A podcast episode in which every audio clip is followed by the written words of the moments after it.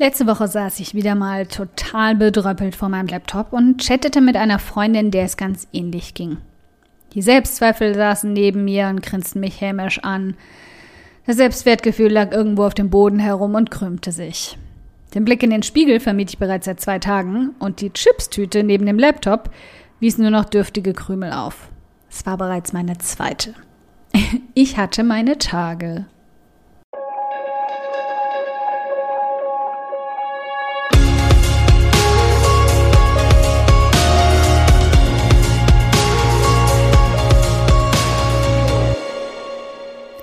Hi, ich bin Karina, Gründerin von Pink Kompass um 180 Grad und der Feminine Jazz und teile hier im um 180 Grad Audioblog alles mit dir, was in meiner Selbstständigkeit funktioniert und was nicht. Wir knacken meine Strategien rund um Marketing und Mindset, denn Erfolg beginnt in deinem Kopf.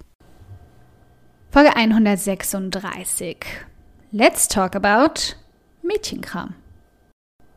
Während ich noch zu Jobzeiten einfach ins Büro gewandert war, stumm und brav meine Aufgaben erledigt und abends vor schnulzenden Taschentücher geschnieft habe, sieht es nun in der Selbstständigkeit ein wenig anders aus. Okay, zugegeben, ich kann nur mittendrin einfach aufstehen, mir die nächste Chipstüte um die Ecke besorgen oder auch mal einfach alles gut sein lassen. WordPress zuklappen und die Festplatte nach den schönsten Romanzen durchsuchen, statt zu arbeiten.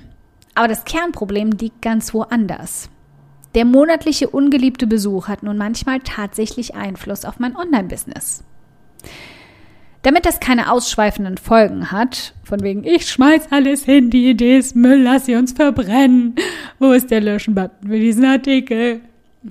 Habe ich mir klare Regeln, Schenkelklopfer, für die gewisse Zeit im Monat zugelegt, die vielleicht auch dir helfen können, bei der hormonellen Achterbahnfahrt nicht aus dem Wagen zu fliegen. Verschieb Antworten auf negatives Feedback und meide E-Mails. Ich wette, du kennst das. Feedback oder Nachrichten, die normalerweise höchstens ein Schulternzucken hervorgerufen hätten, zerlegen dich an diesen sensiblen Tagen quasi in deine Einzelteile. Sie machen dich entweder viel wütender als sonst oder kramen alle Selbstzweifel hervor, die du jemals hattest. Selbst die, die du nur fast hattest. Du kennst dich am besten. Je nachdem, wann du deine sensibelste Phase hast, meide an diesen Tagen dein Postfach und Social Media und deinen Kommentarbereich auf dem Blog. Nee, warte, stütz dich in das letzte rein. Im Kommentarbereich warten meist die nettesten Worte auf dich und sie helfen sogar eher, als dass sie schaden. Und block die Idioten einfach, die sich an diese unausgesprochenen Regeln nicht halten. Es baut zusätzlichen Frust ab. Leg deine Produktlaunches oder wichtige Termine nicht in die kritische Phase. Ich habe so gut wie keine Termine. Aber selbst die einzelnen Coachings oder Videocalls verschiebe ich in dieser Zeit sehr gerne. Mir ist dann einfach nicht nach Reden und ich bin sicherlich auch nicht besonders motivierend für andere, wenn ich meinen Durchhänger habe. Dann arbeite ich lieber stupide vor mich hin, bastle an SEO oder an anderen stumpfen Aufgaben, die nicht besonders viel Kreativität verlangen. Sorg also dafür, dass du sämtliche Kontakte auf ein mögliches Minimum reduzierst. Es sei denn, es sind Freunde oder Mitleidende. Das macht alles so viel einfacher. Das gleiche gilt auch für Launches jeder Art. Du wirst es so viel schlechter wegstecken, wenn er nicht so super duper genial durchstartet, wie, es, wie du es dir erhofft hast. Du wirst nicht nur den Launch, sondern dein gesamtes Business daraufhin in Frage stellen. Muss das wirklich sein? Nö, muss es nicht. Wofür bist du selbstständig, wenn du nicht mal selbst bestimmen kannst, wann du deine Produkte auf den Markt wirfst? Ein Blick in den Kalender und in die Zyklus-App deines Vertrauens und die Termine können wunderbar hormonfreundlich aufeinander abgestimmt werden. Dann starte voll durch in der Woche danach. Vielleicht ist es bei dir anders, aber in der Woche nach meinem Hormontief scheint mich mein Körper dafür entschädigen zu wollen, dass er mich noch kurz zuvor in seelisches Wrack verwandelt hat dann schießen meine Motivation und Kreativität nur so durch die Decke und ich habe eine Idee nach der anderen. Nutz das. Wann auch immer du diese Phase hast, bei manchen kommt sie in der Mitte des Zyklus, ganz egal, merke es dir und handele danach. Nimm dir Zeit dafür, neue Projekte zu planen, anzugehen oder endlich den Durchbruch zu schaffen. Ich weiß, das Thema Hormone wird nicht gern öffentlich diskutiert, besonders nicht im Business. Wir leugnen viel lieber, dass es sie gibt, um bloß keine Schwäche zu zeigen. Aber das ist Schwachsinn. Wir haben Hormone, geh einfach damit um.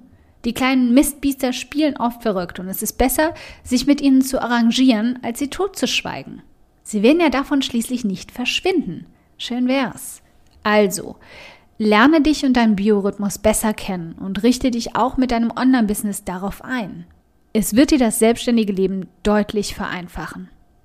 Und wenn du magst, erzähl mir doch gern mal im Artikel zu diesem Audioblog in den Kommentaren, wie gehst du an deinen kritischen Tagen mit dir und deinem Online-Business um? Vielleicht hast du ja noch ein paar Tipps, von denen wir lernen können. Okay, wenn du dir jetzt denkst, meine Güte, Karina, für diesen Audioblog möchte ich dich gern endlos knuddeln. Der ist ja einfach fantastisch. Dann spar dir einfach das Knuddeln, brav mit Distanz, du weißt schon, und schenk mir stattdessen lieber eine iTunes-Rezension. Darüber freue ich, kleiner Filmjunkie, mich so sehr wie über einen Kinogutschein. Aber eine Handvoll Sterne von dir zaubern mir dann sogar ein fettes Strahlen auf mein Gesicht, wohingegen der Kinogutschein eh gerade einstauben würde. Wie du das machst? Ganz einfach. Ein oder zwei Sätze helfen schon dabei, dass ich noch mehr Frauen erreiche und auch ihre Gedankenknoten zum Platzen bringen kann. Klick dazu auf Bewertungen und Rezensionen, danach auf eine Rezension schreiben und lass mich wissen, wie du meinen Audioblog findest. Ganz lieben Dank im Voraus.